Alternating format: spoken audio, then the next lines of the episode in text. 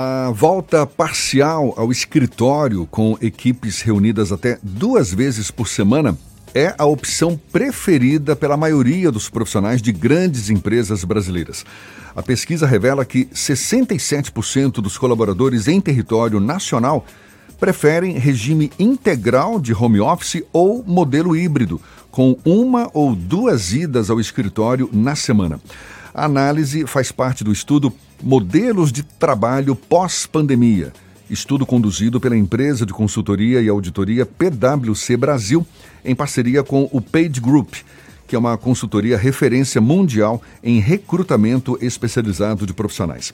É sobre o assunto que a gente conversa agora com a sócia e líder de capital humano da PwC Brasil, Tatiana Fernandes nossa convidada aqui no Issa Bahia. Um prazer tê-la aqui conosco. Muito obrigado por aceitar nosso convite. Bom dia, Tatiana.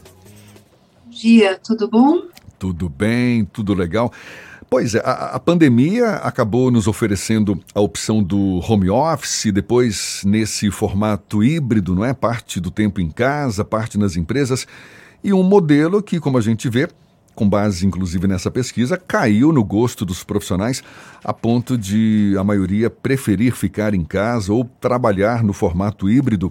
Tatiana, eu penso que o que resta saber é se esses modelos vão continuar sobrevivendo, ou seja, agora com a volta da normalidade, vai ser uma opção? Qual é a avaliação que você faz? É interessante, né? Nós começamos a discutir essa pesquisa, foi lá em outubro, quando a gente tinha um sinal de melhora da, da, da Covid, depois veio aquela segunda onda e agora a gente está, né, as empresas agora, eu digo, no mês, no final de mês de abril, as, as empresas começaram a voltar para o escritório. E, e é, o resultado da pesquisa saiu bem ali no, no mês de março, né? Então, o que indica é justamente isso, é que com a pandemia, nós aprendemos, aquela, a gente tinha um certo preconceito com o trabalho remoto, que falava que existia, né, uma, talvez algo que trabalhar remotamente não seria tão eficiente quanto trabalhar no escritório. O que a gente aprendeu com a pandemia é que, e esse resultado da pesquisa também diz isso, as pessoas, porque a gente tanto é, na pesquisa considerou opiniões dos colaboradores, então são os profissionais que ocupam é, qualquer cargo dentro da empresa, exceto de C-level, e também consideramos a, a, o que eram né, as opiniões do C-level. E tanto C-level, os executivos, quanto os colaboradores mostraram que sim, trabalhar remotamente, ele é é, é, ele também é eficiente. As pessoas conseguem ser efetivas trabalhando remotamente. Então, respondendo à sua pergunta, me parece que o modelo, a gente aprendeu muito com a pandemia em termos de trabalhar remotamente. Então, o trabalho híbrido parece que é uma tendência que veio para ficar, porque as pessoas conseguem reunir com o trabalho é, remoto a questão de bem-estar e também estar próximo dos seus familiares e por exemplo, mães, é, pais conseguem estar próximos da vida dos seus filhos, coisas que antes era algo que trabalhar no escritório, a gente sabe que tinha tempo de, é, de deslocamento, o dia todo no escritório, e a gente deixava de ter essa convivência. O trabalho híbrido, ele dá essa possibilidade, porque a pessoa ainda consegue trabalhar da sua casa, consegue estar próximo dessa, desses momentos que são importantes, e também tem um momento que pode ir para o escritório onde ele consegue construir relacionamento, onde ele consegue criar, co-criar, ter experiências de time que também são importantes para termos de cultura. Então, me parece que sim, é algo que veio para ficar. Agora, Tatiana, obviamente a gente tem que levar em conta uh, o perfil de cada empresa, a natureza do negócio, não é verdade? O perfil do próprio profissional também para para garantir essa opção, não, eu vou sim ficar no meu home office ou então não, quero esse formato híbrido. Quais são as áreas que você considera que devem, de fato, abraçar essas opções, essas novas opções que nos foram apresentadas em decorrência da pandemia daqui para frente? Eu diria que não tenho uma área que deve. O que a gente aprendeu também com essa pesquisa é que o que essa pesquisa está dizendo para a gente é as pessoas elas querem flexibilidade, né?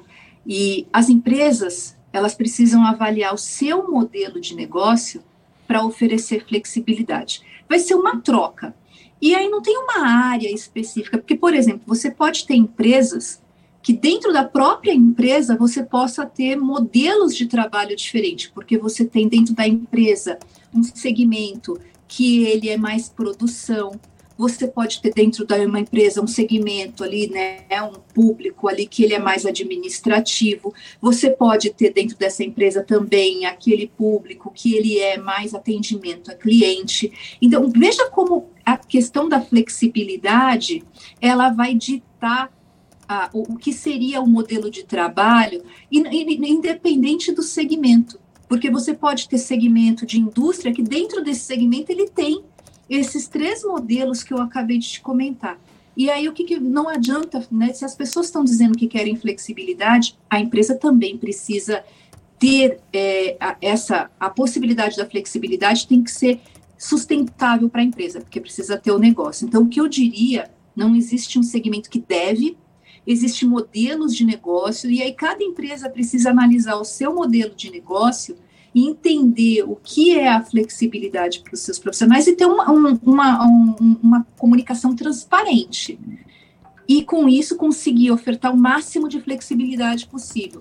Agora, uma coisa é fato, todas as pessoas querem algum tipo de flexibilidade, mas a gente também precisa entender o modelo de negócio. Então, eu não diria segmento, eu diria que tem que entender modelo de negócio e quais modelos existem dentro da companhia, porque não vai ter um único modelo dentro da companhia.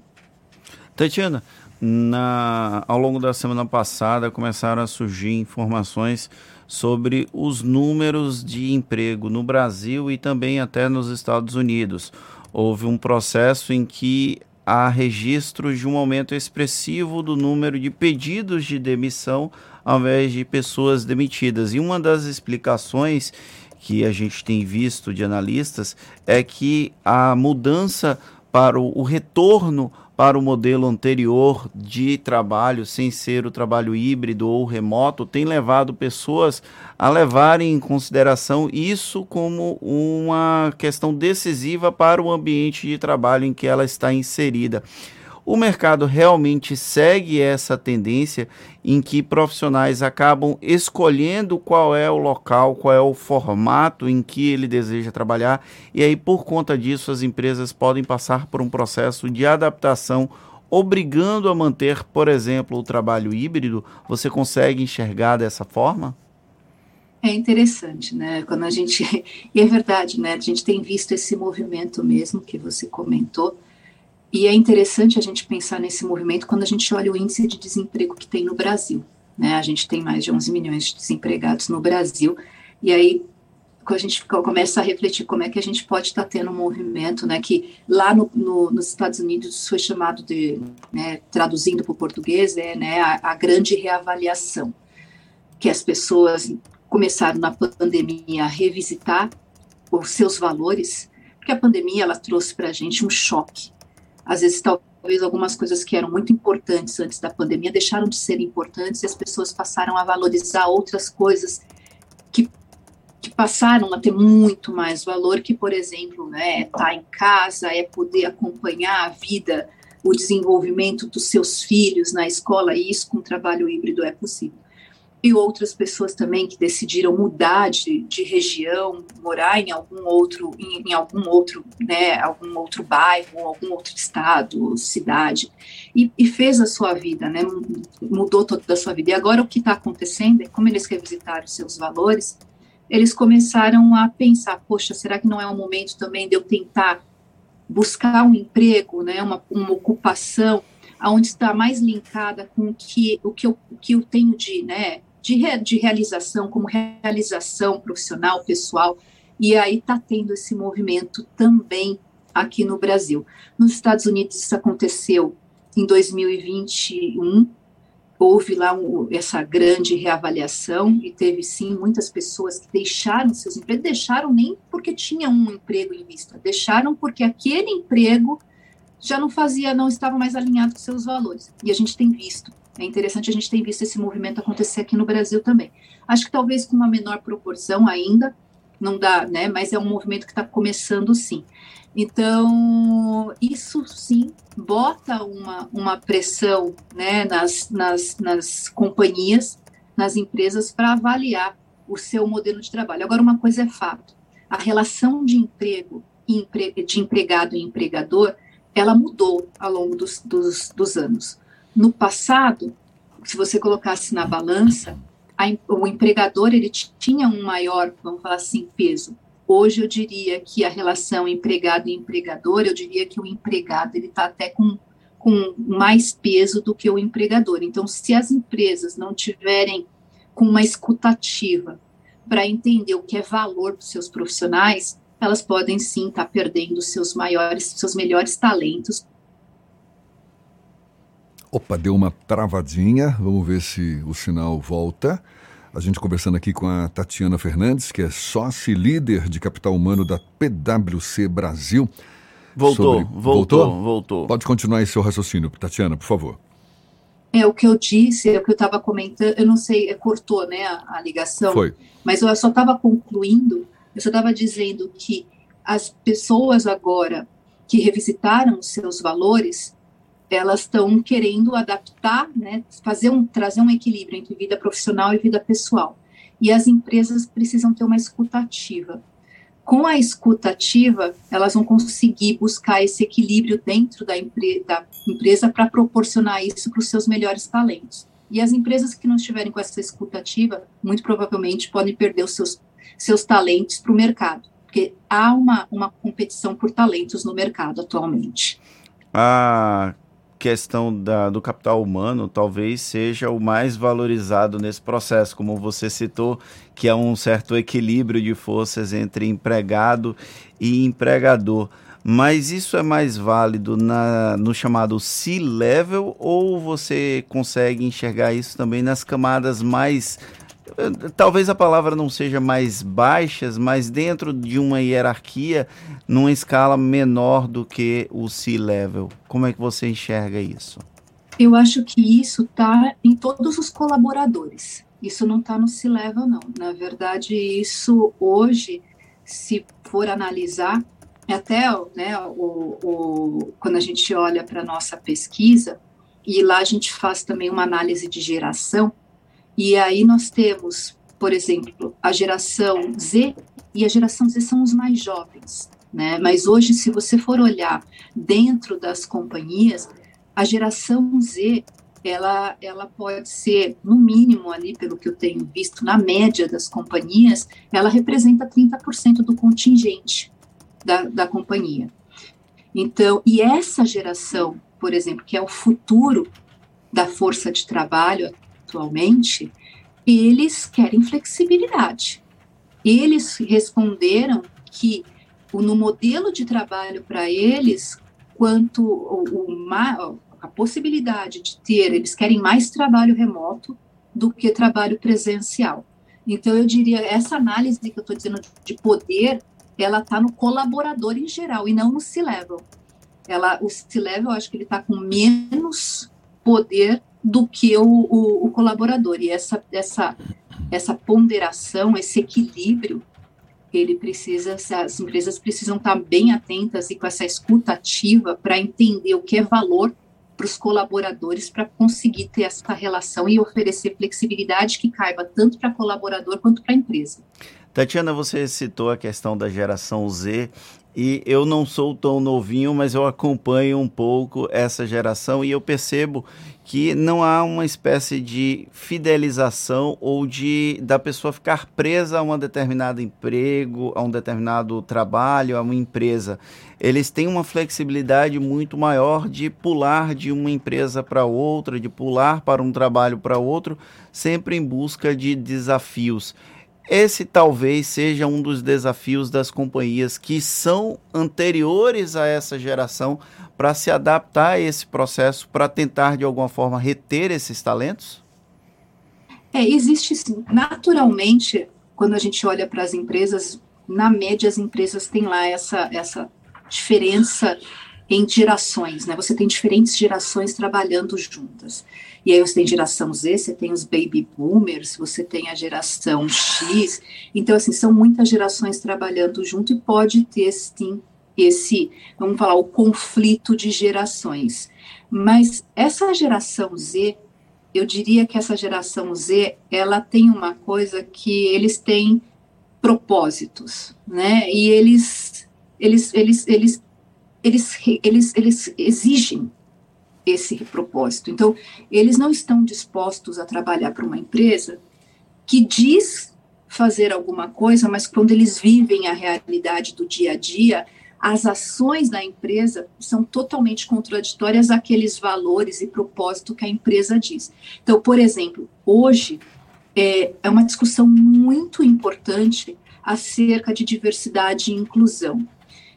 E esses, essa geração, a geração Z, eles são ativos e eles são muito vocais em relação a esse tópico. Um eu estou citando só como exemplo, mas eles não querem entrar numa empresa aonde existe uma campanha externa muito forte em diversidade e inclusão, mas quando ele entra na companhia, aquilo não se vive na realidade, não faz parte das ações do dia a dia. Então, aqueles valores que são pregados não são, vivi não são vividos na essência do dia a dia. Então, isso, eles não estão dispostos a se vincularem com, com, esse, com as empresas. Então, isso parece ter uma percepção de que eles não têm esse senso de comprometimento, mas o que me parece mais é que eles são mais vocais e mais exigentes para reclamarem que as empresas tenham as ações de acordo com aquilo que é o que ela diz ser o propósito e, o, e os seus valores. Então, me parece que é mais uma questão de exigência, ser mais vocal do que desengajamento. Tatiana, para a gente encerrar, você estava ressaltando aí a importância de as empresas terem uma escuta ativa para observar melhor o comportamento dos empregados agora, nesse novo contexto. Eu queria que você aprofundasse um pouco mais. Que cuidados exatamente seriam esses para melhor se adequar a essa nova realidade, especialmente aqueles empregadores que imaginavam que o formato home office ou formato híbrido seria passageiro, que duraria apenas durante a pandemia, até porque muitos foram meio que obrigados a lidar com essa situação. Agora, muita gente pretendendo a volta dos empregadores, eh, a volta dos empregados para o ambiente de trabalho, esse ambiente formal. É, é, é, é um desafio a mais para esses empregadores que não sabiam lidar com essa situação, não? Sim, e a gente né, discute muito sobre a questão de volta ao trabalho híbrido, mas será que voltar híbrido é só simplesmente você dar para ele uma opção dele falar, olha, trabalha duas vezes por semana e então, por exemplo, eu vou deixar você trabalhar duas vezes por semana no escritório todas as terças e quinta-feiras.